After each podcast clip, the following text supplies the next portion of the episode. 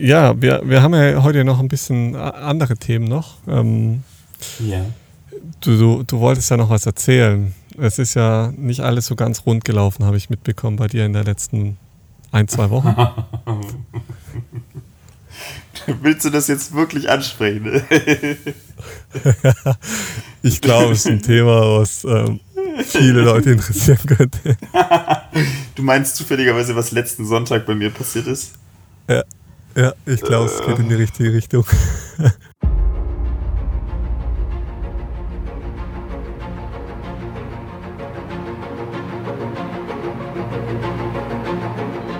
Lebensliebe.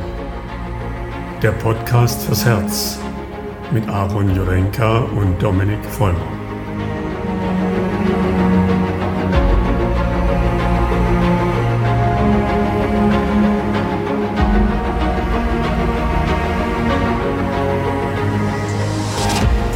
Herzlich willkommen zur Folge Nummer 19 Lebensliebe, zu dem Podcast ja mit Herz mit mir und dem lieben Aaron und ich heiße euch herzlich willkommen heute zum Free Talk.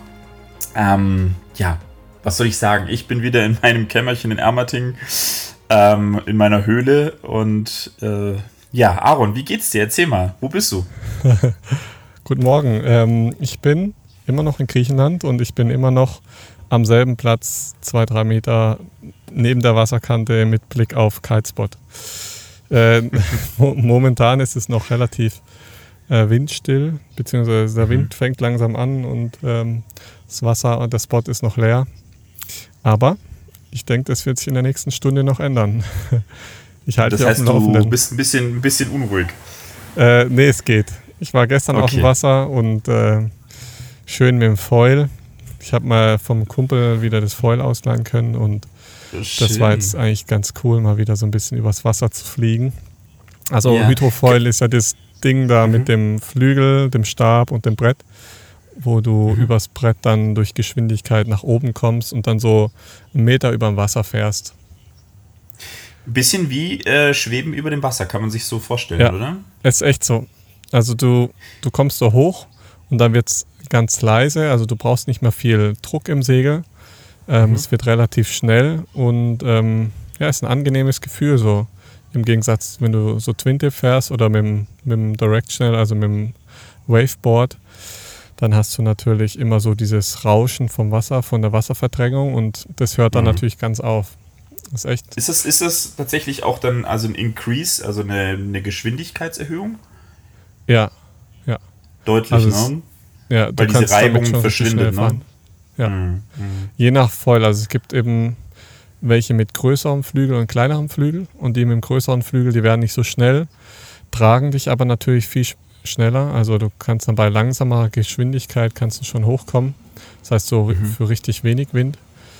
Und dann gibt es Foils, die ähm, sehr, sehr klein sind. Also die haben sehr, sehr kleinen Flügel und dadurch kannst du dann richtig ähm, schnell fahren. Das heißt, du brauchst eine höhere Anfahrtsgeschwindigkeit, aber wirst halt, also diese Race Foils werden unheimlich schnell. Ich weiß gar nicht, 50, mhm. 60 Stundenkilometer ist, ist glaube ich, kein Problem so. Wow. Ja. Gut, das ist dann aber auch, ich sag mal, was ganz anderes als das sonstige Kiten, in Anführungszeichen, wo es ja, ja viel mehr, ich sag mal, um Tricks geht und andere Komponenten. Das fällt ja dann eigentlich weg, oder? Äh, Habe ich auch gedacht, aber das hat sich jetzt nee. relativ schnell geändert. Ähm, also, die machen echt alles damit. Also, echt?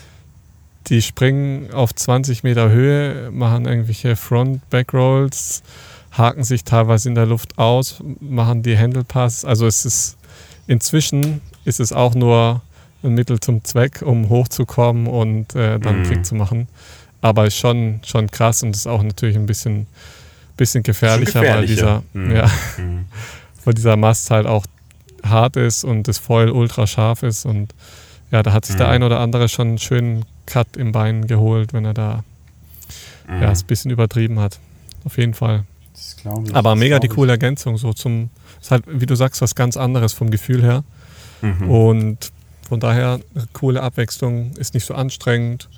Und ich finde es cool, um Strecke zu machen, auch ein bisschen so, um die Gegend so ein bisschen zu erkunden. Kannst du richtig mhm. schön die Küste lang feulen. Ähm, ist so ein bisschen propriozeptiv, ja, kannst schon Gleichgewicht üben und mhm. also wieder so ein bisschen eine neue Herausforderung, neue Challenge. Schön. Glaube ich, eine Abwechslung und ist noch nicht so lange auf dem Markt, ne, das Foiling an sich. Mm, also ist, die Technik gibt es schon echt sehr, sehr lang. Also bestimmt schon 50 Jahre oder mehr. Mhm. Ähm, die, du kennst ja die italienischen Boote, die fahren ja auch ja, ganz genau, oft so. Ne? Genau, genau. Ähm, diese Schnellboote. Ähm, aber jetzt so beim Kiten ist es so in den letzten zehn Jahren so aufgekommen. Mhm, mh. Und richtig populär ja, so wurde es jetzt in den letzten zwei Jahren, ja. Genau, für mich gefühlt jetzt so noch so der, der neueste Impact, sowohl ins ja. äh, Windsurfen, ähm, Wavesurfen oder wie, wie auch immer das heißt, weißt du, wo du dieses, ja. ähm, wo du das Segel selber halten kannst. Ähm, ah, das Wingfoilen, ja, gibt es jetzt. Ah, ja, genau, oder Wing, genau, Wingsurf und beziehungsweise Wingfoiling ja. wäre es dann quasi.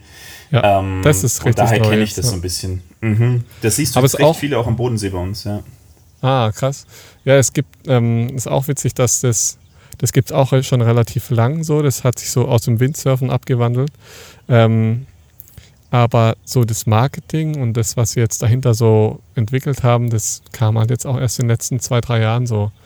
Ähm, mhm. Und krass, wie das jetzt angenommen wurde. Also ist schon krass. Weil es gibt es schon so lange. Und Wahnsinn. bisher hat man immer drüber gelacht und am Anfang hat man auch drüber gelacht und jetzt macht es halt irgendwie gefühlt jeder. Mhm. Und voll viele kriegen jetzt überhaupt einen Zugang zum, zum Wassersport, weil sie denken, ja, das ist nicht so schwierig und da nimmst du so ein kleines Ding mit und das segelt dann von allein so. Also es ist ja auch so. Also es ist nicht schwer und kannst du auf jedem Surfbrett mhm. machen.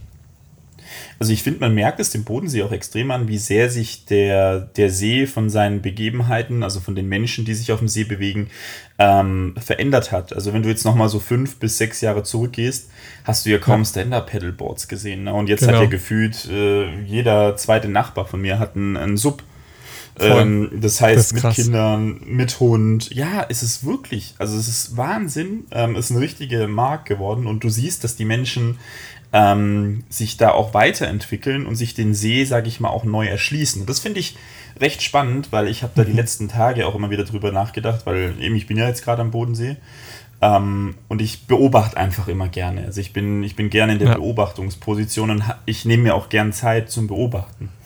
Und ähm, das Spannende ist, dass ich so für mich gefühlt ähm, merke, dass eine Veränderung ansteht. Na, ich spreche ja immer viel über Veränderungen, sowohl bei mir in meinem Leben als mhm. eben auch bei der Menschheit. Und du merkst, dass der See sich verändert.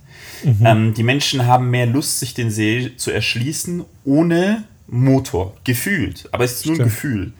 Ähm, und für mich ist zum ersten Mal auch, für mich kommt so ein komisches Gefühl auf, wenn ich in Ermating sitze und an mir fährt so ein weißt du, wirklich so ein, ein fettes Boot vorbei. So. Mhm. Und dann tuckert das so durch die Gegend und das Erste, was du konnotierst, ist, ey krass, der ballert da heute 400 Liter in den Bodensee. das so, das ist, krass, was. Ja. Genau, das ist krass, weil das wäre vor, weiß ich nicht, vor 20 Jahren, wenn ich am See gesessen wäre, hätte ich da nicht drüber nachgedacht. Ne? Mhm. Mm, und da merkst du, dass sich unser Blickwinkel durch diese große Beschäftigung mit dem, was uns bevorsteht, und ich glaube, das ist auch ganz wichtig für den Menschen, zu merken, Dinge verändern sich, ähm, wir müssen uns verändern. Und ich hoffe, dass sich auch Dinge weiter am Bodensee verändern werden, so wie am Chiemsee. Ich glaube, am Chiemsee ist mittlerweile verboten, dass man Motorboote fährt. Krass. Ähm, ähm, also ich, ich müsste nochmal nachrecherchieren, aber ich habe das so im Kopf, dass die tatsächlich nur mhm. noch Elektroboote erlauben. Ähm, und bei uns mhm. am Bodensee sind ja zum Beispiel Jetskis schon immer verboten gewesen. Und ich kann mir ja. vorstellen, dass die irgendwann kommen werden und sagen, Leute, ähm, es tut uns leid, kleine Motorboote, Fischerboote sind noch okay, aber diese fetten Boliden, nicht hier mhm. am Bodensee. Es ist ja auch verrückt. Ich habe also wenn ich spüre das immer ein bisschen anders. Wenn so ein mhm. fettes Motorboot da an mir vorbeifährt, denke ich immer so, da hast du so ein Ferrari gell? und dann bist du auf dem Bodensee. auf dem Bodensee ja, kannst du damit gar nichts machen. Also weißt mm, wenn du so am Gut, Mittelmeer Deck, damit Deck, bist, mm, ja, dann denkst ja. du, okay, dann kannst du damit, keine Ahnung, um die Peloponnes fahren oder nach Italien rüberfahren oder Yeah. Keine yeah. Ahnung, kannst die Küste lang fahren. Aber am Bodensee, yeah. wohin fährst du denn mit dem Teil? Dann fährst du nach Ermatingen, fährst du nach Konstanz, gehst ein Eis essen, fährst wieder zurück oder? Also mm, ist so. Es ist, ja, es ist halt Status, ne? Also es gibt ja keinen plausiblen Grund, warum du hier so ein Boot kaufen solltest, außer dass du sagst, ich möchte, dass es gesehen wird, in Anführungszeichen, oder ich ja. möchte 20 Leute mitnehmen oder so. Keine Ahnung, ja. Ähm, ja, genau. Aber es gibt ja nicht einen plausiblen Grund zu sagen, ich fahre ein Boot, was jetzt irgendwie eine halbe Million Millionen kostet und du darfst hier nur 40 km/h Maximalgeschwindigkeit auf dem Bodensee fahren. Ah, wow. Ja, das und das ist, ja, das ist ja das, das ist ja das Groteske. Das, diese Boote mhm. fahren 80 km/h ohne Probleme. Mhm. Ähm, das heißt, die doppelte Geschwindigkeit bis zu noch mehr ist erstmal möglich. Und das ist ja das, was du auch sagst, so auf dem Meer, da darfst du ja draußen rumbrezeln. Darfst du ja machen, mhm. interessiert ja niemanden. Aber hier auf dem Bodensee ist sogar noch verboten und du hast eine Wasserschutzpolizei, die hier rumfährt und kontrolliert. Und warum zur Hölle, was bringt dir dann dieses Boot? Ja, ähm, so. Und da kommen wir halt in so eine, eine spannende Dynamik und ich habe das gemerkt bei mir, weil ein Freund von mir, der hat, der hat ein Boot und zwar hat er ein Wakeboard-Boot. Ja. Ähm, und mit dem war ich mal draußen. Ein einziges Mal, da habe ich zum ersten Mal in meinem Leben Wakeboarden äh, gemacht, auch hier am Bodensee. Ähm, mhm war Hammer, so wie wir den ganzen Tag draußen. Ähm, weißt du, hinten hast du ja dann diese, diese Bugwelle, genau. über die du springen ja. kannst und ähm, für okay. mich war das ein unglaublich bereicherndes Erlebnis. So, du bist, du hast noch nie in deinem Leben Wakeboarden ausprobiert, irgendjemand erklärt dir, hey, mach das mal mit dem Brett so und so. Ähm, ja. Und dann machst du ja. ein zweites Mal, es funktioniert, du fährst da, es ist wie Snowboarden und du kannst sofort rumspringen. So. Ja. Ähm, mega Spaß. So. Ähm, aber ich habe es danach nie mehr gemacht. Warum? Weil, ja, genau, also es ist so, es ist zu grotesk. Ich weiß nicht, ob du es nachvollziehen ja. kannst, irgendwie. Ja. Aber es hat was ganz, ganz Perverses. Also, weißt du, du steigst auf ja. diesen Boliden da drauf ähm, und hängst dann hinter diesem Boliden da im Wasser. Das ist ein bisschen so, wie wenn du äh, Snowboarden gehen würdest oder Skifahren und dich die ganze Zeit noch Jetski, irgendwie von einem genau, im Jetski irgendwie zum, zum Powder hochziehen lässt oder so. und der ist ein V8-Motor oder so. So, das wäre ungefähr vergleichbar. Ne? Ja. Ja, ähm, es ist. Ja. Ich wollte darauf raus, dass du sagst, ja, am Ende vom Tag haben wir 200 Liter verbraucht. ja, es waren wahrscheinlich 400, ja, aber ja, ja richtig. Es ist schon verrückt. Und das ist das Coole beim Kiten, ne? dass du da den, nur den Wind nutzt und den ganzen Tag da. Ja. Da ist es, steht es in so einem Verhältnis, ähm, was halt mega schön ja. ist. So, du nutzt den Wind, ist, der Wind zieht dich. Ja, ja und wenn es keinen Wind hat, hast, kannst du halt nicht kiten. So Punkt, Ende aus. Aber das ist halt, genau. ähm, du nutzt die natürliche Ressource das ist ja ähnlich ja. wie jetzt beim Snowkiten ja auch so. Du nimmst, nimmst, genau. nimmst den Wind, du nutzt den Wind, ja. um nachher, ich sag mal, Skifahren oder halt Snowboarden gehen zu können. Also genau. das war's halt. Oder du nimmst deine Füße, läufst den Berg hoch äh, oder hast ja. halt zum Beispiel jetzt ein, äh, ich sag mal, äh, ein Snowboard, was du halt als ähm, zum Hochlaufen nutzen kannst. Also ein mhm. Splitboard würde man heute sagen ähm, ja. baust es oben zusammen und fährst halt runter. Ne? Und das hat, mhm. muss ich sagen, da hat sich viel bei mir verändert. Ich zum Beispiel, ich mag ja auch keine Skigebiete mehr. Ich war früher in meiner Kindheit. Ja. Das war das Normalste von der Welt. So mit meinem Großvater als kleiner Junge. Jeden Winter sind wir in Hochkönig nach Österreich mhm. ähm, und waren Skifahren. So, das ist meine Kindheit. Gell? Mhm. Ähm, und heute bin ich echt tatsächlich, ich habe eine riesen Aversion gegen Gondeln, gegen alles, mhm. was so, weißt du, dich irgendwie innerhalb ja. von drei Minuten auf den Berg hochbringt, weil du verlierst ja, die Adaptation zu dem, was du leisten müsstest, um das Erlebnis zu bekommen. Ja. Und das hat was ganz, ganz Komisches. Also. Ja, voll. Also seitdem ich einen Kite habe, war ich dann auch nie wieder Snowboarden so am Lift. Weil mhm. du hast halt einfach einen Kite, der dich hochbringen kann oder eben, wie du sagst, du kannst laufen. Ähm, ja, es ist schon, also man muss sich auch vorstellen, was der Körper da leisten muss, mit der Gondel von, von 1000 Meter auf 3000 Meter ja. hoch zu, geballert zu werden in, in einer halben Stunde. Das ist schon krass, wie sich da der Druck auch ändert und was der Körper da rege also regenerativ und adaptiv da leisten muss. Schon, ja. schon krass. Das merkt man auch am Abend. Genau, also ich, ich denke, das ist genau der Punkt. Ähm, du erschließt dir etwas, ähm, quasi körperlich. Also dein Körper erlebt ja trotzdem noch so, hey krass, okay, ich bin jetzt 2000 Höhenmeter geflogen, mhm. in Anführungszeichen. Ähm, aber ich habe es mir gar nicht selber erschlossen. Mhm. Und das, das hat was so. ganz Komisches, weil unser, unser Körper muss ja immer irgendwie mitkommen. Und ich ja. glaube, das erlebt jeder schon bei einer Reise. Ich meine, du bist auch viel beim Reisen und ich glaube, man hat ja. sehr oft das Gefühl, wenn du ganz schnell reist, ne, so du machst innerhalb von einem Tag, wie wir es ja auch manchmal machen, nach Italien 830 mhm. Kilometer.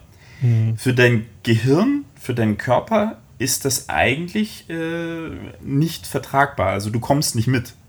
Ja, so ist es. Deswegen, deswegen ist Fliegen eigentlich das ja. Groteskeste, was du halt tun kannst. Ne? So ja. Mit 900 km/h in die Richtung fliegen für dein Gehirn, für deinen Körper ist das nicht tragbar. Also du sitzt dann ja. zwar am anderen Ende der Welt, aber du bist nicht da. Du kannst es gar nicht fassen. Ja. Genau, du kannst es nicht greifen. Ja, das, ich glaube, das kennt jeder, das Gefühl. also, mhm. äh, ich ja. kenne das nur vom Autofahren, aber wir reisen ja inzwischen echt viel, viel langsamer, weil wir es ja auch nicht mehr nötig haben, zehn Stunden am Tag zu fahren. Aber ja. ich kenne das noch von früher, dann, dann stehst du morgens um fünf auf, auf und mittags um zwölf bist du dann irgendwo in Frankreich.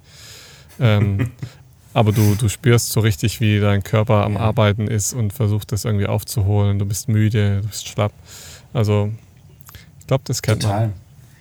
Also es ist ja, ist ja genau das Erlebnis, was man aus seiner Kindheit auch so ein bisschen kennt, ne? mhm. weil wenn man so wirklich so merkt, so das ist so entrückt. Ne? Mhm. Ähm, mhm. wie, wie lange wie lang brauchst du immer, um, um wieder, um dann anzukommen? Also um dir das zu, zu erschließen, so dass die Seele, äh, die Indianer haben das ja immer so schön gesagt, Entschuldigung, Indianer wäre der falsche Begriff, die, die indigenen Bevölkerung von, von Amerika. Ähm, die haben das ja quasi immer so beschrieben, ne, dass dieses schnelle Reisen, dass die Seele nicht mitkommt. Da gibt es so dieses schöne Bild mhm. von dem, äh, weißt du, diesen diesem indigenen Häuptling aus Amerika, der so am Flughafen sitzt und dann gefragt wird so, äh, was machst du? Du sitzt jetzt hier schon seit einem Tag, äh, du, ne? du sitzt jetzt hier schon eine ganze Nacht lang, was machst du hier? Und dann sagt er, ja, ich warte auf meine Seele. Ne? ähm, das ist ein schönes Bild, ja. und irgendwie kann ich das so gut nachvollziehen, weil mir das Gleiche ja. so passiert ist, als ich in Kalifornien war, mit damals meiner Ex-Freundin. Mhm. Ähm, und ich, wir auch zurückgeflogen sind. Auf dem Hinweg war schon krass, Rückweg war noch krasser, weil ich gerade quasi erst in wirklich Kalifornien angekommen war und dann sind mhm. wir wieder zurückgeflogen nach vier Wochen. Und dann saß ich in einem Zwischenflug irgendwo in London auf dem Flughafen und wirklich, Aaron, ich wusste nicht mehr, wer ich bin, wo ich bin und was gerade abgeht. Krass. Ich war völlig raus. Und dann bist du schon wieder im nächsten Flug und es war dann so ein wirkliches, es war kein, klassisches Flugzeug, wie wir es kennen, weißt du, so diese modernen mhm. äh, Flieger, sondern es war wirklich ein ganz, ganz alter Flieger mit riesigen, fetten Sitzen, die so noch von 1960 waren. Ähm, und ich dachte wirklich so, okay, das wird jetzt der letzte Flug. Also das Flugzeug sah alles andere als vertrauenswürdig aus. Und deswegen, äh, ich bin mal gespannt, wie lange das bei dir dauert, bis bei deine Seele ankommt. Ja, ich glaube, zwei, drei Tage braucht es mindestens bei mir. Mhm, Aber der, ich musste, ja, beim Autofahren. Ich bin halt noch nie wirklich geflogen. Also ich bin mal mit dem Sportflugzeug geflogen, ja, aber da bleibst du auch in, in einem Radius von 20 mhm. Kilometern. Aber so richtig in, in einem Langstreckenflugzeug habe ich noch nie gemacht. Äh, aber ich glaube, das äh, braucht Zeit. Ich glaube, man kann ähm. tatsächlich für, für 1000 Kilometer kannst du bestimmt ein, zwei Tage rechnen. Können wir das nochmal ganz kurz äh, nochmal festhalten? Du bist noch nie in deinem Leben ein Passagierflugzeug geflogen? Nee, tatsächlich noch nie. Noch nie. das finde ich, find ich so geil. Also ich muss echt sagen, das finde ich richtig cool. Ja, hat sich einfach nie ergeben so. Also. Ja gut, ich meine, du bist Großfamilie, also bevor deine Eltern sagen konnten, wir fliegen jetzt mal nach Kanada ja, äh, genau. mit insgesamt äh, sechs Kindern. Ihr seid sechs, ne? Sechs Jungs. Mit sechs Kindern, ja genau, sechs Jungs, nochmal um das hervorzuheben. sechs Jungs, die arme Mama. Ähm, äh, und mit sechs Jungs nach Kanada fliegen, ist halt, das kannst du halt nicht bezahlen. Nee. Das ist ja unmöglich. Also geht gar ich nicht. Ich glaube, es ist auch, auch Stress pur. Also ich ja. also überleg mal, du hast sechs Kinder so. Und du musst mit diesen sechs Kindern da an den Flughafen kommen, schon mit dem Gepäck und ja. Unmöglich. Nein, nein, nein. Also das, das machst du nicht. Also da machst du wirklich, nee. wie du sagst, eine Autoreise und das allein das genau. ist ja genau. schon eine Herausforderung. Genau, also das ist schon Herausforderung genug und umso schöner, ja. dass sie das gemacht haben, da mit dem VW-Bus nach Griechenland zu ja, fahren und total. sechs Wochen am Strand zu campen. Das ist schon, ja. schon was anderes. Da war schon die Fährfahrt was, was Aufregendes so. Ja, das prägt ja auch, weißt du, das macht ja dann, weißt du, das ist ja so eine Besonderheit, Voll. die vergisst du dein Leben lang nicht mehr, ne? Voll. Das ist vielleicht jetzt auch der Grund, warum ich hier bin.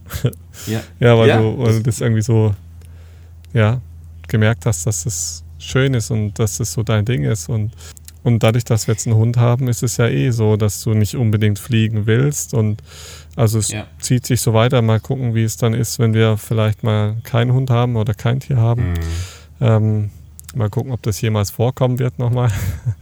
Ich wollte gerade sagen, ja, ich glaube, das ist äh, eher unwahrscheinlich bei euch beiden, aber ähm, ja. hast du so eine, hast du so eine Sehnsucht irgendwie dann auch mal zu sagen, wir hatten ja mal Brasilien als Thema zu sagen, mhm. dass du auch ähm, mal irgendwann fliegen möchtest? Oder ist das wirklich so, dass du auch sagst, jetzt so unter den Umweltbedingungen aktuell ist das ja auch irgendwie ein bisschen grotesk überhaupt noch zu fliegen, ne? Das stimmt. Ähm, also ich könnte mir schon vorstellen, dass ich mal irgendwo anders hinfliege, eben weil ich mhm. das Gefühl noch nie so hatte. Und ähm, aber es, ich kann mir jetzt nicht vorstellen, dass ich da so alle halbes Jahr woanders hinfliege. Also wenn ich jetzt zum Beispiel nach, sag ich fliege jetzt nach Australien oder Brasilien oder sonst wohin, dann mache ich das schon mit dem Ziel, dass ich dann dort auch für eine Weile sein will. Mhm. Jetzt für, wie du sagst, für zwei Wochen da irgendwo hinballern, nach Brasilien oder Portugal oder sonst wohin, ähm, um dann da zwei Wochen Urlaub zu machen und dann wieder zurückzuballern. Ich glaube, das wäre nichts für mich. Also mhm.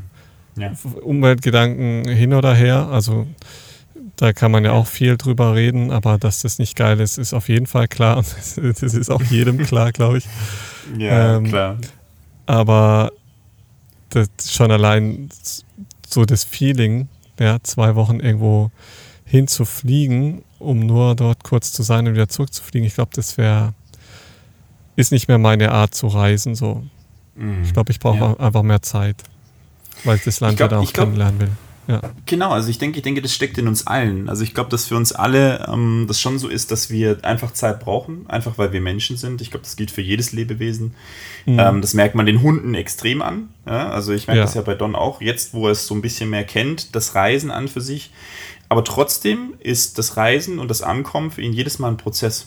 Mhm. Ähm, und deswegen finde ich das so spannend, das zu beobachten, weil mir da erst auch wieder bewusst wird, wir haben im letzten Talk haben wir über den inneren Kompass gesprochen, ähm, ja. wir haben über Intuition gesprochen und ähm, wenn man das für sich selber auch erstmal wieder wirken lässt, registrierst du das bei dir auch erst viel mehr. Und ich habe mich immer, ähm, also nur um das nochmal Revue passieren zu lassen, für mich die größte und intensivste Reise war nach Kalifornien. Ich war auch davor mhm. schon in meiner Jugend mit meinen Eltern einen Monat in Kanada, mhm. aber ich war für die größte Intensität war für mich Kalifornien. Und ich fand es immer so komisch, warum ich mich so seltsam fühle, weil das den anderen Menschen nicht so geht. Meiner Ex-Freundin ging das nicht so, allen Menschen mhm. um mich rum geht es irgendwie nicht so. Aber für mich war das wirklich ähm, emotional und vegetativ richtig überfordernd. Und ich habe immer irgendwie gedacht, irgendwas ist mit mir komisch, weil mir, mir war das schon in der Kindheit so. Ne? Ich bin geflogen und ich hatte jedes Mal irgendwie ein bisschen Angst und ich habe mich dann unwohl gefühlt und ähm, auch dort, ich habe immer ewig lang gebraucht, bis ich mir das irgendwie erschlossen habe. Und jetzt heute registriere ich tatsächlich, dass ich halt so bin. Und ich glaube, dass die Mehrheit mhm. von uns so ist. Mhm. Ähm, dass wir Zeit brauchen. Deswegen ist dieses Bild von diesem indigenen Häuptling so schön, finde ich. Voll. Weil eigentlich ist es so. Ne? Wir sind ähm, Lebewesen, die halt einfach sich eigentlich nicht schnell fortbewegen. So, das sind wir halt ja. einfach nicht. Ähm, ja, deswegen wir haben wir keine Flügel bekommen. Ja, genau, so. Ich, ich, wenn Feige das macht, irgendwie okay, ja. Ähm, der, der ist dafür gemacht, aber wir sind keine Lebewesen, die sich mit 900 km/h durch die Gegend äh, bewegen. Das ist, das ist absurd. Ja, das ist ähm, schon krass. Ja, die Frage ist halt auch, ob wir es konstant müssten. Ne? Also, ja. Ja, schwierig.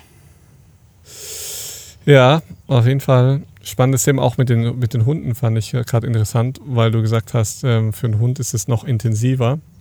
Mhm. Und äh, das ist auch witzig, weil wir das bei Jackie ja auch so beobachten, dass wenn wir, auch wenn es nur kleine Strecken sind, mit dem Auto fahren, immer ja. wenn wir ankommen, ähm, weiß er das schon, dass wir jetzt gleich ankommen. Fragt mich nicht woher. Ja. Das heißt, er ja. liegt dann immer so hinten auf seinem Platz und so kurz bevor wir ankommen, steht er auf und läuft zur Tür. So. so und dann halten wir an. Dann, dann geht die Türe auf. Der muss erstmal raus, gucken, wo wir sind. Äh, und dann kann er sich entspannen. Aber wenn wir ihn da nicht rauslassen, spannend, ne? dann mhm. ist es für ihn richtig schwierig, da ähm, ja, runterzufahren und anzukommen. Das heißt, es ist schon so, dass er sich da auch ja. erstmal connecten muss mit der neuen Umgebung. So. Ja. Ja, erstmal wirklich alles abgucken, abchecken, ja. riechen, schnuppern, äh, spuren, ja. ne? Und ja. äh, dann merkst du irgendwann, okay. Und ähm, ich merke das bei Don echt extrem. Also das, das kann teilweise den ganzen Tag dauern. Mhm. Ähm, dass er so richtiges Arousal-Gefühl hat, gell? Ja. Ähm, ja. Und dann irgendwann fällt die Spannung dann ab und dann hat er sich erschlossen. Dann weiß er, okay, mhm. da, da liege ich, da schlafe ich, so, weil das ja, ist ja genau. erstmal alles anders, gell? Ja. Ja. Und äh, sobald es dann klar ist, äh, weiß er Bescheid. Ne? Das ist schon spannend. Ähm, ja, wir, wir haben ja heute noch ein bisschen andere Themen noch. Ähm, ja.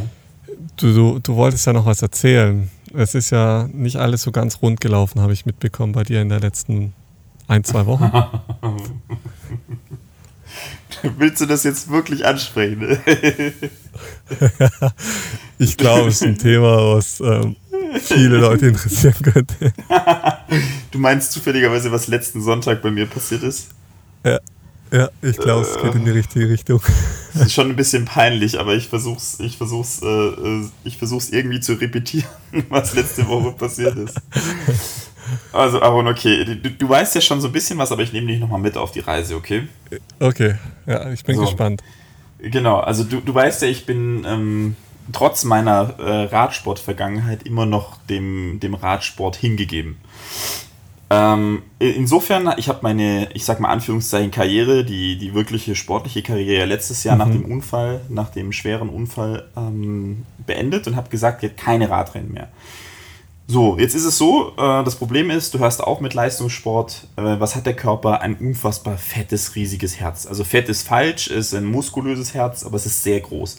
Mhm. Ähm, das heißt, du kommst nicht drum rum, dich zu bewegen. Was macht man also? Was hat man im Keller? Räder ohne Ende. Ich habe ein Mountainbike, also fahre ich Mountainbike. Ne? So, und mein, mein Turnus ist immer so, ich fahre drei Tage im Mountainbike, ganz entspannt.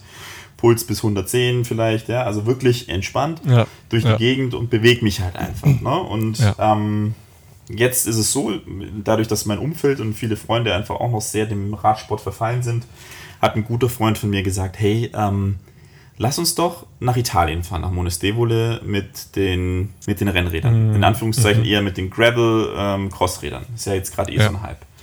Ja. Und dann habe ich gedacht, hey, geile Aktion, fahren wir in sechs Tagen runter, lass uns das im Oktober machen. Okay. Ja. Und was wird natürlich in mir wieder entfacht? Ein gewisser Hunger auf Aha. mehr. Na, auf Leistung auch ein bisschen, oder? Nee, gar nicht mal Leistung, mehr Umfänge. Ich habe dann so gesagt, komm jetzt, okay. ich bin immer nur eine Stunde 20 gefahren, jetzt fahre ich halt auch mal zwei Stunden. Okay, ja. So, ne, was, was für mich früher, ja. ich sag mal, ein Ruhetag äh, Distanz gewesen wäre. So. Ja. Ähm, und deswegen dachte ich so, okay, jetzt fahr mal ein bisschen mehr. Und dann dachte ich, okay, mehr aufs Mountainbike erstmal. Und dann bist du so ein bisschen wieder im, mehr im Flow drin. Ne? Also ich mhm. bin jetzt echt so letzte Woche auch dann mal wirklich so 2 Stunden 20 gefahren. Für mich wirklich ein Increase zu meinem normalen Tonus und Rhythmus. Mhm. Und das Spannende ist, dass ich dann letzten Sonntag ähm, bin ich dann los in die Wälder und wie es halt so ist, gell, ähm, man ist jung oder vielleicht auch nicht mehr jung äh, oder immer noch dumm. Ähm, und wie es so ist, gell, man, man, ist dann halt einfach schon so eine Stunde 50 unterwegs und man ist im Wald und alles ist super, man ist locker unterwegs und fährst halt freihändig durch die Gegend. Ähm, holst dann irgendwann dein Handy raus, checkst so ein paar Sachen, bist so in, ich sag mal, ja, ja. im Film ähm, Film, und dann ja. guckst du halt mhm. irgendwann wieder hoch auf die Straße und dann merkst du plötzlich, ähm, ich bin nur noch einen halben Meter vor einem riesigen, drei Meter breiten Schlagloch und einer Baustelle.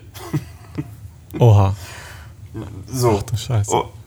Und dann geht's eigentlich schon wieder abwärts und du weißt, okay, ich bin zwar nicht so schnell unterwegs, aber ich werde jetzt fliegen. Okay, und dann fliegst du mhm. äh, über den Lenker, liegst auf dem Boden und erstmal, das erste, was man natürlich immer macht, ist erstmal gucken, wie geht's dem Fahrrad.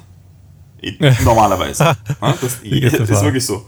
Du guckst ja. immer erstmal nach dem Equipment, du checkst das Equipment. Ähm, ja. ne, so, das ist das Erste, was du machst. Dieses Mal keine Chance. Ich lieg da, guck erstmal so, okay, ein paar kleine Schürfwunden, alles gut. Und dann merke ich, irgendwas stimmt nicht. Irgendwas passiert gerade in meinem Körper, was ich so nicht kenne. Und zwar oh, ein unfassbarer Schmerz in meiner skrotalen Gegend, also im Skrotum rechts, in den Hoden rechts. Mir hat's den Lenker, also ich bin wirklich mit Vollkaracho und ich wiege ja nicht gerade wenig, 95, hat's mich mit meinen Genitalien in den Lenker geschlagen. Scheiße. Ähm, und ich habe es halt erst registriert, als ich dann auf dem Boden lag, dass jetzt echt wirklich ähm, was nicht stimmt. Ne? Also ich hatte so ja. Schmerzen, ich konnte ja. mich nicht bewegen und ich lag wirklich erst mal 20 Minuten wie paralysiert auf diesem Boden. Ähm, und habe echt gedacht, jetzt, ich weiß nicht, was ich machen soll, aber ich kann nicht aufstehen, ich habe einfach nur Schmerzen, du streckst das rechte Bein aus, gell? Mhm. Ähm, und du bist zu nichts mehr fähig. Krass. Und da ist mir wirklich in dem Moment bewusst geworden, ähm, das männliche Geschlecht ist so vulnerabel, mhm. ähm, dass wir Männer wirklich, also wirklich, weißt du, nach außen hin durch das Testosteron, wir wirken ja so, so kräftig, so stark, so männlich. Mhm. Muskeln, Bart, ja. ne, so nach außen. Ja. Hey, aber rein geschlechtlich betrachtet, wir sind Mimosen. Wir sind zu nichts fähig. Mhm. Wenn dir da jemand reintritt, du machst nichts mehr, du legst dich auf den Boden, machst den Käfer auf den Rücken und machst, okay, ciao. ja, es ist, es ist krass, weil ähm, das so genau die, da haben wir schon öfter drüber gesprochen, so mhm. der Ausgleich ist, ne? dieses ja. Machtsymbol und diese Manneskraft und diese Stärke. Ähm, ja kommt genau zum gegenteiligen Ausdruck in der empfindlichsten mhm. Stelle. Also es ist schon. Und das, das, das ist doch spannend. Also, weil, ja. ähm, klar, wir beide sind keine Frauen, aber es ist definitiv, denke ich, so, dass das weibliche Geschlecht durch das, das Internalisieren des Geschlechts, ne, also sei es über den Vaginalbereich, die Ovarien, die Schuben, ähm, alles, was intern liegt, viel geschützter und beschützter ist. Ne? Also das, ja. das, da, da bist du direkt knöchern dran nach den Labien. Und bei ja. uns, das Erste, was einem entgegenkommt, ist der Tritt an das Skrotum und das Skrotum ist nun mal halt unfassbar sensitiv. Ähm, ja. Und das per se ist ja, schon, äh, also wirklich eine, eine, Schwachstelle, die immens ist. Und gibt ja immer dieses Bild von diesen, diesen Mönchen, die, die sich gegenseitig in die skrotale Gegend treten. Ähm, jetzt ist eine gute Frage, wie zur Hölle machen die das? Was glaubst du? Ich habe keine Ahnung. ich habe eine Hypothese. Unvorstellbar, ähm, ja. Ich habe ich hab tatsächlich eine Hypothese und zwar vermute ich, dass die ähm, trainieren den Leistenkanal. Also der Hoden sinkt ja, also embryologisch betrachtet, aus dem Bauchraum ab in den Hodensack. Mhm. Und zwar rutscht äh, das Skrotum quasi in den Hodensack rein und damit wird der Leistenkanal gebildet, wo auch nachher der Ductus deferens, also der Samenleiter, ähm, zum Penis selber getragen wird. Und das Spannende ist, dass diese, ähm, diese Gegend, der Leistenkanal, offen bleiben kann. Also er kann sich verschließen oder der kann mhm. offen bleiben.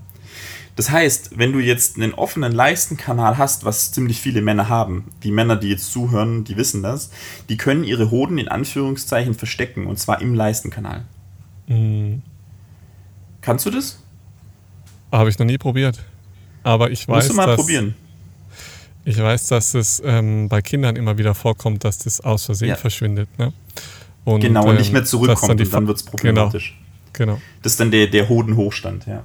Ja, sollte nicht so. Äh, Im Prinzip ja nicht schlimm, wenn es wieder runterkommt, aber ähm, ja. erstmal erschreckend. Genau, also äh, wenn ja. das persistierend ist, also dass der Hoden wandern kann, quasi ja. zum Leistenkanal hoch, Richtung Peritoneum, Richtung Bauchraum ähm, und wieder zurück, ist es okay. Und ich vermute, dass diese Mönche, also mhm. diejenigen, die, die diese Übung machen, einen persistierenden ähm, mhm. Wechsel vom Skrotum machen können. Also ich zum ja. Beispiel kann das auch. Du kannst den Hoden quasi nach oben schieben. Ähm, mhm. ja, für die ZuhörerInnen jetzt so ein bisschen grotesk, aber ich versuche das nur zu, zu, zu sinnbildlichen. ähm, und in den Leistenkanal verschieben. Ähm, und ich vermute, dass die trainieren, den dort zu halten. Durch die Ach, Beckenbodenspannung. Ja. Weil dann könntest du die Hoden quasi im Leistenkanal hochhalten, Beckenboden anspannen. Und wenn jetzt jemand dagegen tritt, trittst du nicht gegen das Skrotum, sondern gegen das Becken, also gegen das Pubis. Ja, ja. Klar, und dann gibt es keinen Schmerz. Genau, und das könnte eine Erklärung sein. Oder ich sage mal Schmerz schon, aber weniger. Ne? Ja, wenn ja, du das schon kannst, Weite, ne? dann solltest du das vielleicht beim Fahrradfahren in Zukunft berücksichtigen. Du meinst also, ich sollte tatsächlich lernen, meine, meine skrotale ja. Gegend zu verstecken. Ja, ja ich glaube auch. Also Zumindest beim frei, freihändigen Handyschauen, Fahrradfahren. Ja, das ist tatsächlich, ähm, ja, ist ein bisschen peinlich, aber ich, wir sind ja hier in einem ehrlichen Podcast. Ähm. Wieder was gelernt, ja. Also man lernt nicht aus, auch nicht mit 35. Ähm, deswegen. Ja, ja, Die, die Frage ist ja jetzt schon, ja, wenn wir, wenn wir davon ausgehen, dass die Symptome des Körpers auch die Krankheiten praktisch widerspiegeln, mhm. ähm, die du davor unbewusst auf der nicht körperlichen Ebene ähm, geistig verfeinstofflicht hast. Ne? Das heißt, mhm. die mhm. Gedanken und Gefühle, die du hast, die erschaffst du ja in deinem Geist und die treten natürlich dann immer nach außen. Mhm. Das heißt, der Körper, die Materie folgt dem Geist. Mhm. Und wenn man diesen Zusammenhang erkennt, dann kann man natürlich, ich sage jetzt mal, das ein Stück weit beeinflussen. Ja, yeah. ähm, und ich finde das eigentlich ganz spannend, weil man dadurch natürlich die Selbstheilungskräfte auch aktivieren kann. Ja, das heißt, mhm. die, die Heilungskräfte, ich sage jetzt mal, unterstützen. ähm, das Spannende ist ja, dass wir zwar oftmals so denken, okay, die, also die normalen Krankheiten stehen im Zusammenhang mit ähm, unserem Geist, aber das Spannende ist ja, dass Unfälle ja auch ganz klar mit unserem Geist im Zusammenhang stehen. Ja, das heißt, die passieren Absolut. ja auch nicht per Zufall. Ja. Und ähm, ich glaube, das also ist cool. Ja, gebe ich dir schon. Genau, mehrheitlich, mehrheitlich auf ja. jeden Fall. Ja. ja. ja. Und genau, wie viel und wie welche ja oder also wie viele Unfälle und welche nicht und welche schon, ähm, ist ja dann letztendlich auch ganz schwer festzuhalten. Aber ich glaube, erstmal kann man davon ausgehen, dass jeder Unfall irgendwas damit zu tun hat, ja, mit deinem geistigen ja. Befinden. Mhm. Und man kann sagen, Unfälle sind eine Art Zwangsbelehrung bei eingelösten Konflikten. Ja, das bedeutet, ja. man ignoriert einen Konflikt, der so mhm. sozusagen dann als scheinbares Missgeschick hervortritt, mhm. um dann letztendlich so ein Stück äh, ein Aufwachen zu erzwingen, kann man schon fast ja. sagen. Das heißt, die äußere Bedrohung, ähm, die zeigt sich dann unübersehbar im engeren Kreis wieder. Mhm. Und dadurch ähm, wirst du natürlich vielleicht dann einen anderen Weg einschlagen. Ja, das heißt, der eingeschlagene Weg, den du bisher hattest und die damit vorhandenen Verhaltensweisen ähm, stellt man natürlich dann erstmal so ein bisschen in Frage. Das heißt, man mhm. wird mehr oder weniger quasi wachgerüttelt. Und das ist schon so ein spannender Punkt, wo man sich dann so fragen kann, okay, ähm, innerhalb von einem Jahr zweimal vom Fahrrad fallen, so mhm. Was ist, was, welche Prozesse sind da so in, in mir, die noch nicht so ganz im geistigen Bereich dann auch angekommen sind, so im Verstand. Ja, vielleicht könntest du mir, mir, helfen, um das in eine Metapher zu bilden. Was könnte der Schlag in das Skrotum mir sagen wollen? Also, ich gehe mal noch ein Stück weiter. Weil es geh, ja jetzt geh mal rein, wieder, geh mal rein, ja. Genau, es ist ja jetzt wieder eine Verletzung im yeah. Sport, also in deinem Fahrradfahren. Ähm, wobei yeah. man sagen muss, es ist jetzt nicht so eine klassische Sportverletzung. Ja, also mm, nicht so, mhm. wie wenn du sagst, okay, ähm, ich gehe jetzt rennen und zerre mir meinen linken Oberschenkel oder so. Ja. Genau, es ist ja. schon stark verhaftet mit dem, was ich gerade gesagt habe, mit den Unfällen. Ja. Aber bei Sportverletzungen bezieht sich es immer ganz stark auf den Zusammenhang auch wieder zwischen Körper und Geist. Das heißt, man übertreibt die Dinge im Körperlichen, während man sie geistig gar nicht so richtig überreißt. Da mhm. spricht man auch von einer geistigen, seelischen Unbeweglichkeit, die durch überzogene Anforderungen an den Körper kompensiert wird. Mhm. Das heißt, letztendlich geht es immer darum, sich in der geistigen, seelischen Hinsicht mehr herausfordern zu lassen und die körperlichen Grenzen zu respektieren. Mhm. Ja. Und, und, das Spannende ist jetzt im Vergleich, ja. nur, nur dass ich es noch mal dazu sage, zum letzten Jahr. Mhm. Im letzten Jahr war ich ja körperlich in einer Extremsituation. Mhm. Also ich bin ja immer noch Rennen gefahren, ich bin richtig am Limit trainiert und ähm, dementsprechend war ich auch schnell unterwegs, als der Unfall war, wo ja. mich dann die ältere Dame mir die Vorfahrt genommen hat und mich vom Fahrrad geholt hat mit 33 km/h. Ja. Ähm, ja.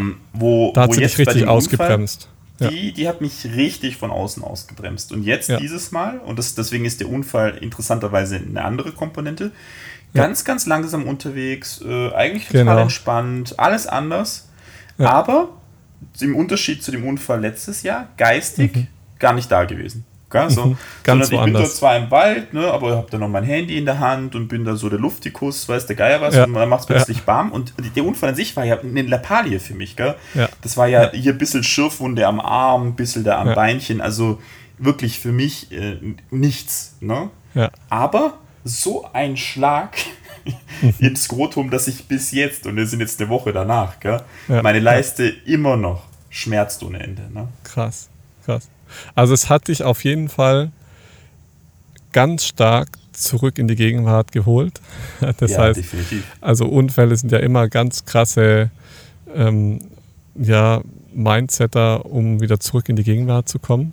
Und ja, ja da jetzt speziell oder beziehungsweise ganz speziell der Hoden betroffen ist, ähm, kann man ja noch mal kurz auf das Thema Hoden eingehen, weil die oh, Hoden ja, Genau, die Hoden stehen für Vitalität, Fruchtbarkeit. Also das ja. äh, macht wahrscheinlich Sinn. Aber auch für Lebenstüchtigkeit, Kreativität und Überflussproduktion. Das heißt, mm. den eigenen männlichen Weg gehen, seine Anlagen nutzen, sein Potenzial ausschöpfen und gleichzeitig ist es aber die empfindlichste Stelle des Mannes und steht für das Machtsymbol und Manneskraft. Mm. Mhm.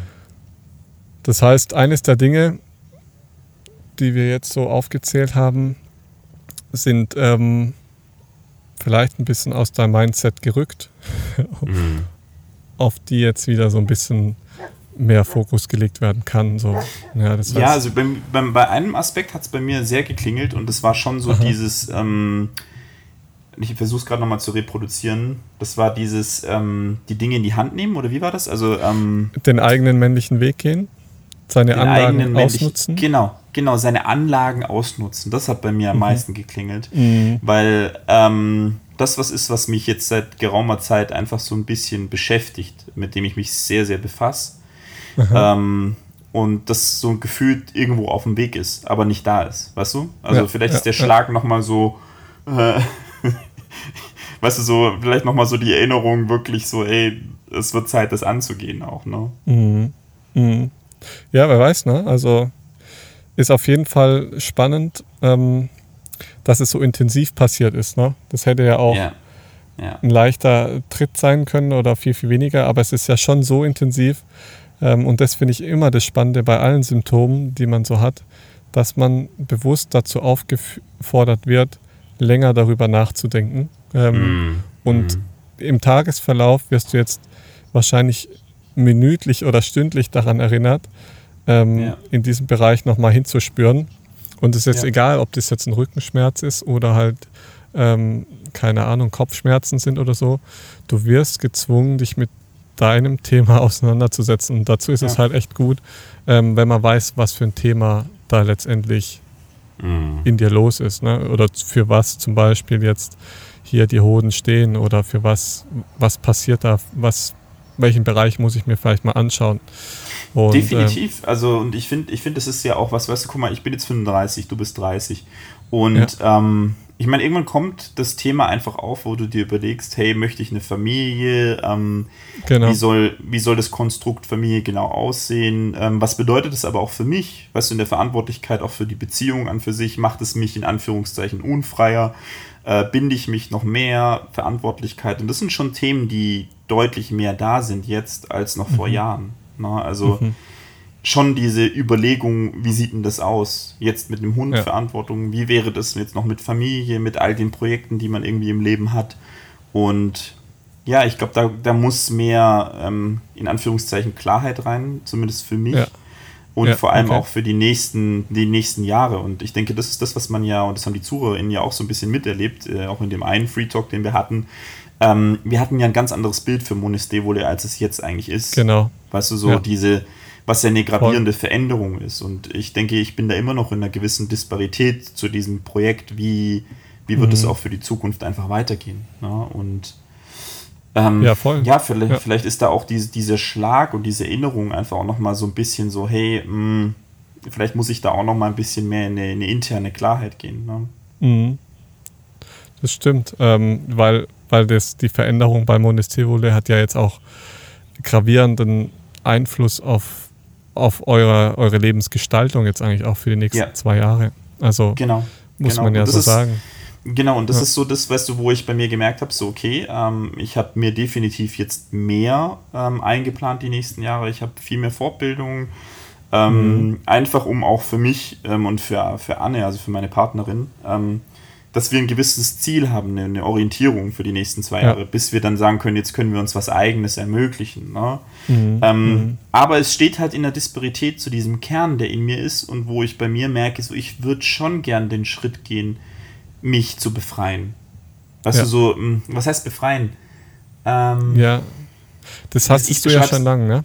Genau, also den, den also, Schritt zu gehen, wirklich ja. zu sagen, okay, ich mache mich los von all dem, ich bin bereit ja. hinzuspüren und jetzt das zu kreieren. Deswegen meinte ich das mit diesem, ähm, dieses, diese Selbstverwirklichung oder was so mitgeschwungen ist in dieser Männlichkeit, mhm. die Dinge in die Hand nehmen, ne, genau. zu verwirklichen. Und das ist, glaube ich, schon was, was halt sehr anklingelt, weil ich eigentlich überreif bin zu sagen, ja, ja genau. ich mach's.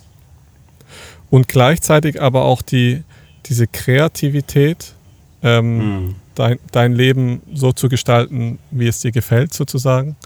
Ähm, und deinen Weg so zu gehen, ja, wie, wie, du, wie du dir das vorstellst, so als, als Mann und ja. mit Familie und so. Ne? Also genau.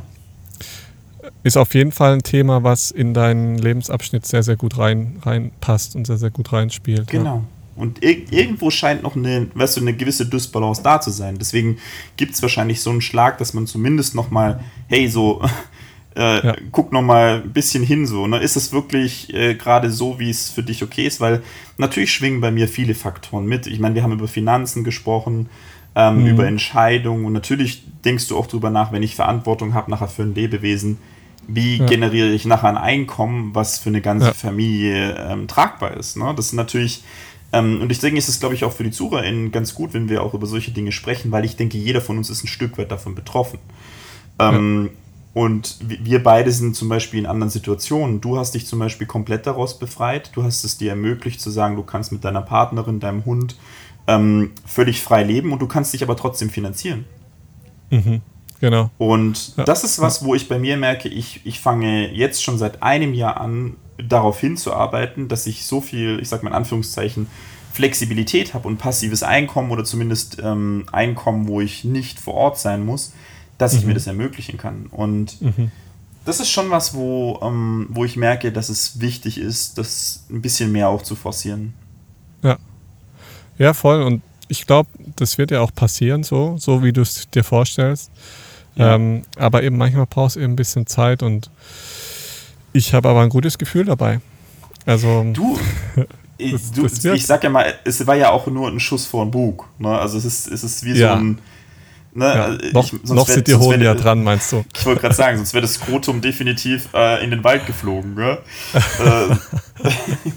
oh. ja. Also, aber es ist trotzdem, ähm, natürlich macht es einen mhm. nachdenklich, weil du merkst, okay, weil ich hatte jetzt ja eher das Gefühl, ja, ich bin, bin auf dem richtigen Weg. Mhm. Und jetzt ist es mehr so, na gut, wir haben wir haben darüber gesprochen letztes Mal, richtig falsch gibt es nicht, aber zumindest ist es so ein ja. Impact, der sagt so, ja, ja irgendwas stimmt aber nicht ganz. Weißt du, so, es schon, stimmt schon, aber es stimmt nicht ganz. Und das Krasse ist halt, ähm, dass die Schüsse bei dir schon immer sehr deutlich sind. Ähm, ja. Weißt ja, du, so sehr, sehr, sehr deutlich und sehr, sehr direkt. Ähm, aber es ist ja auch so, kein Mensch, also du hättest den Unfall gar nicht erzählt, du hättest gar nicht drüber nachgedacht, wenn mhm. die Symptomatik so, also nach 20 Minuten wieder vorbei wäre. So, wie man es so, so, kennt, wenn man einen Ball im Bauch kriegt oder so. Ja, dann, dann mhm. tut es kurz weh und dann ist es wieder weg. Aber ich glaube, wir Menschen yeah. brauchen manchmal so Impacts, ähm, die, damit wir erkennen, dass das jetzt gerade wirklich ein Wegweiser ist. Ne? Ja, und ja. da ist halt dann so die Frage, je sensibler wir werden und je mehr Zeit wir uns nehmen, deswegen haben wir letztes Mal auch so intensiv über den Kompass gesprochen, ja, über den Lebensliebe-Kompass mhm. kann man schon sagen, ja. ähm, dass wir solche Dinge können wir theoretisch abpuffern. Ja, das heißt, wenn wir uns mehr Zeit nehmen, um das zu spüren und die Wegweiser schon im Voraus zu erkennen äh, und nicht mit Vollspeed breitbeinig dagegen zu laufen, sondern wirklich zu erkennen, okay, da ist ein Wegweiser ähm, da muss ich nochmal hinspüren oder da muss ich nochmal drüber nachdenken, ob mir das wirklich so passt und ob das wirklich zu meinem Leben so passt, wie ich es jetzt gelöst habe. Ja. Ja. Ähm, ich glaube, dann, dann braucht es nicht immer so einen riesen Impact, dass man, dass man das spürt. Ja. ja. Aber ich sage mal so, ab und zu knallt selbst so ein sensibler Mensch, wie du es bist, ähm, ja, gegen den, gegen den Wegweiser. Und äh, ist ja immer schön, wenn das sich wieder reversibel zurückbilden kann und man ja. dann den Weg, die Abzweigung nehmen kann. Also ist ja auch, ich, ich denke, kann man ja dankbar sein. Ja, ne?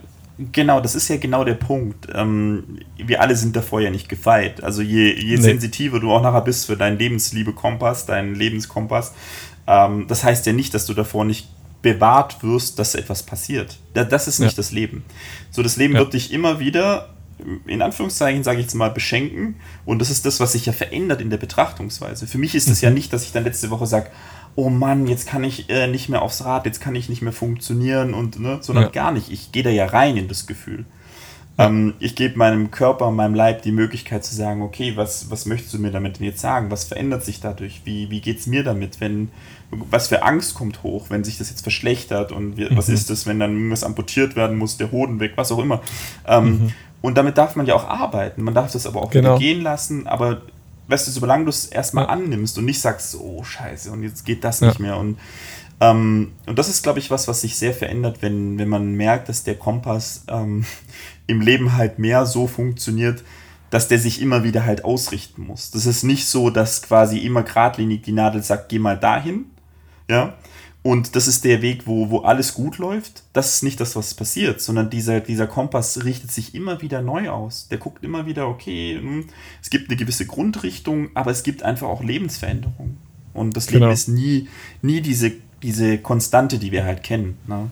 Mhm. Ja, und wie du sagst, es verändert sich so ein bisschen das Mindset. Das heißt, du, naja, du könntest ja jetzt auch damit umgehen und dich voll darüber aufregen, ja, und voll mhm. darüber fluchen, dass, dass jetzt genau der Lenker da rein und äh, das Fahrrad ja. jetzt äh, wieder einen Kratzer hat und so. Äh, oder du kannst daneben sitzen und dankbar sein, dass du noch alles ja. spürst und ja. ähm, genau, so wie du es jetzt machst, so ein bisschen weiter überlegst, okay, was will mir dieses Leben sagen. Mhm, mhm. und das ist dann echt egal, ob das jetzt der, der, Fahrradunfall ist, ob das jetzt die Kopfschmerzen sind, ob das jetzt der Krebs ist oder die Rückenschmerzen. Ähm, das sind alles mhm. Wegweiser, die dir eigentlich was ganz deutlich mitteilen wollen, was gerade in deinem geistigen Prozess abläuft, ähm, was sich halt im Außen widerspiegelt. So. Ja, und das definitiv. ist eigentlich so, so schön, wenn man das so ein bisschen verstanden hat, weil das äh, da macht es auch so ein bisschen Spaß, finde ich. Also ich sitze voll genau. gern da und mhm. überlegt und ja, lest nochmal nach, was, was könnte zu dem Thema passend sein und mhm. welche Bereiche in meinem Leben sind gerade aktuell zu, äh, ja, zu hinterfragen oder ja, mhm. also mhm. schon cool. Ja, und ich, da weißt ich, ich denke, Spaß, ja? genau, und ja. das ist ja nie, dass du an den Punkt kommst zu sagen, so ist es alles gut. Ähm, nee. Es wird immer, immer Grundaspekte gehen, wo du Kompromisse eingehen musst, wo du merkst, okay, da muss ich ähm, einen neuen Bezug dazu entwickeln, damit muss ich weiter arbeiten. Und das, aber das ist normal. Ja. Ähm, du kommst auch nie an einen Punkt in deiner Beziehung, wo du nachher sagst, so, hey, jetzt ist alles gut, alles äh, stimmt 100% und jetzt bin ich relaxed, ja. Das ja. sind Phasen, ne? du bist wieder in der Phase genau. und selbst wenn nachher eine Phase kommt, wo das so ein bisschen schwieriger wird, wo du merkst, so, oh, ähm, ne, dann heißt es ja. wieder angucken, damit arbeiten, Gespräche ja. führen, zusammen angucken und damit du das andere wieder erreichst und kreieren kannst. Aber das sich so vorzustellen, dass wir an einen Punkt kommen, wo alles gut ist, das ja. ist das gleiche wie mit Gesundsein. Keiner von uns ist nur gesund. Die Normalität mhm. ist, dass wir andauernd mit gewissen Impacts arbeiten, die wir aber nie wirklich merken. Dass unser Körper eigentlich die ganze Zeit zum Beispiel gegen irgendwas ankämpft. Ne? Ähm, und genauso, glaube ich, ist es mit dem Leben halt auch. Ne? Also wir ja. haben zwar, unser Gehirn gaukelt es uns vor, dass wir so, ne, alles ist gut, aber eigentlich ist ganz viel drumherum.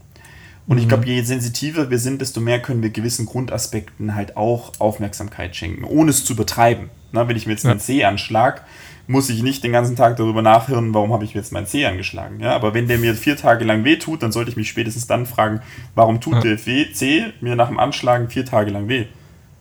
So, und ich glaube, so. das ist das mit der Introspektion, genauso wie du es gesagt hast, wenn ich mir einen Hoden anschlag und nach 10 Minuten ist es wieder normal, brauche ich nicht drüber nachdenken, kann ich abhaken. Alles, was abweicht von einer, ich sag mal, normalen Verarbeitung von Impacts, da muss hinterfragt werden. Mhm. Weil dann läuft dieses natürliche Schema der Verarbeitung nicht mehr ab. Ne? Ja, ja, genau.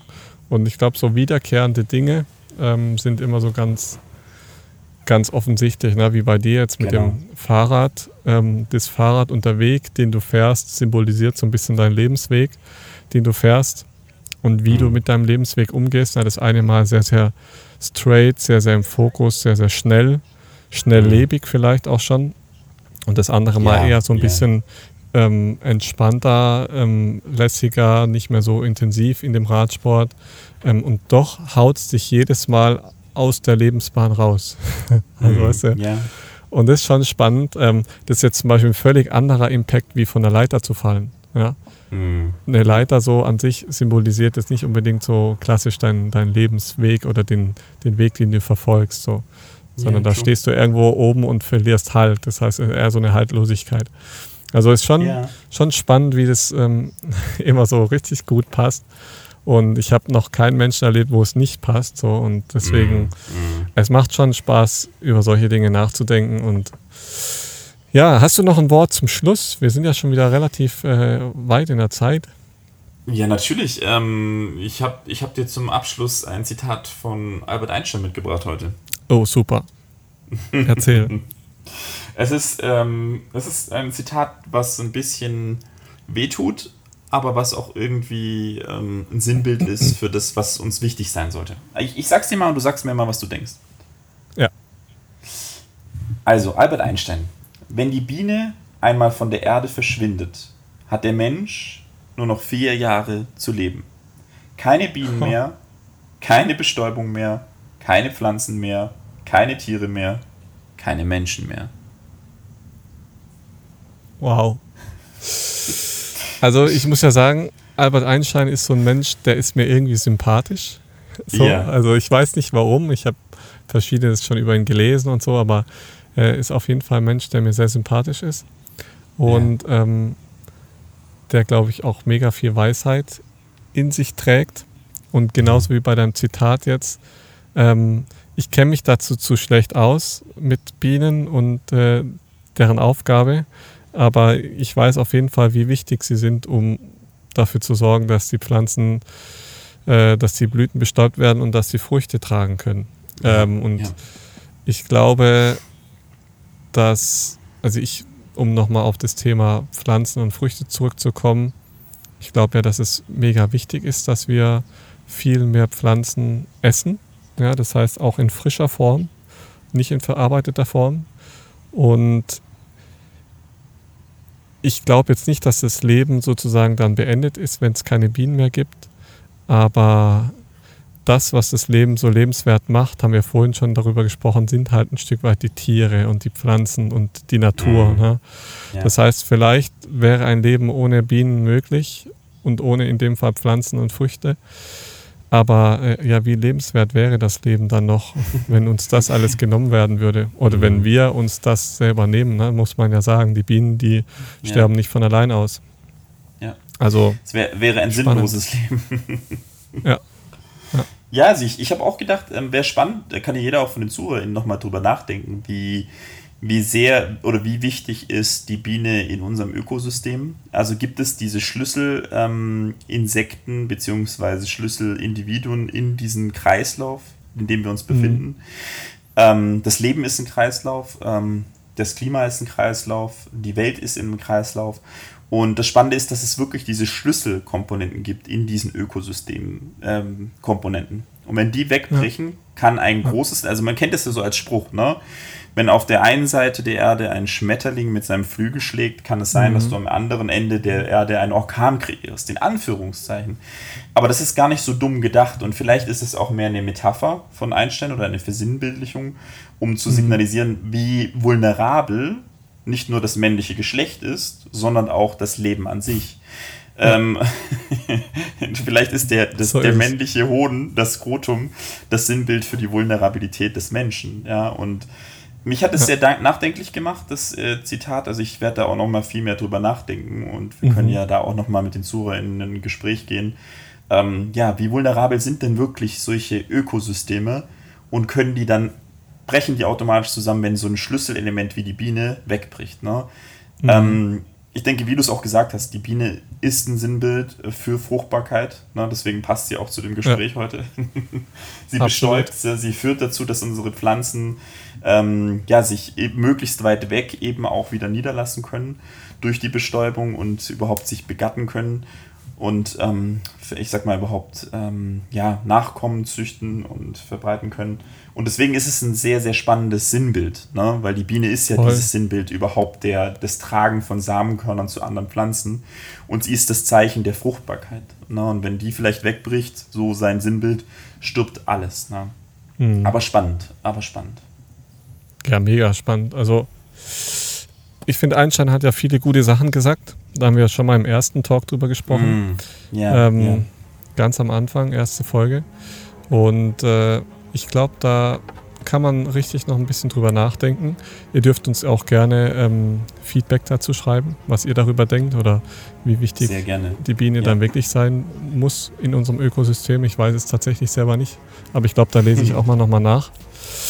Äh, ja, und ähm, wenn du bis hierher gehört hast, vielen Dank fürs Zuhören, vielen Dank fürs Dabeisein. Schreib uns gerne Nachricht, einen Kommentar oder gib uns einen Daumen hoch.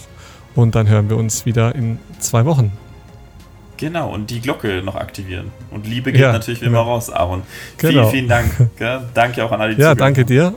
Und ja, bis zum nächsten Mal. Ciao, ciao. Ciao.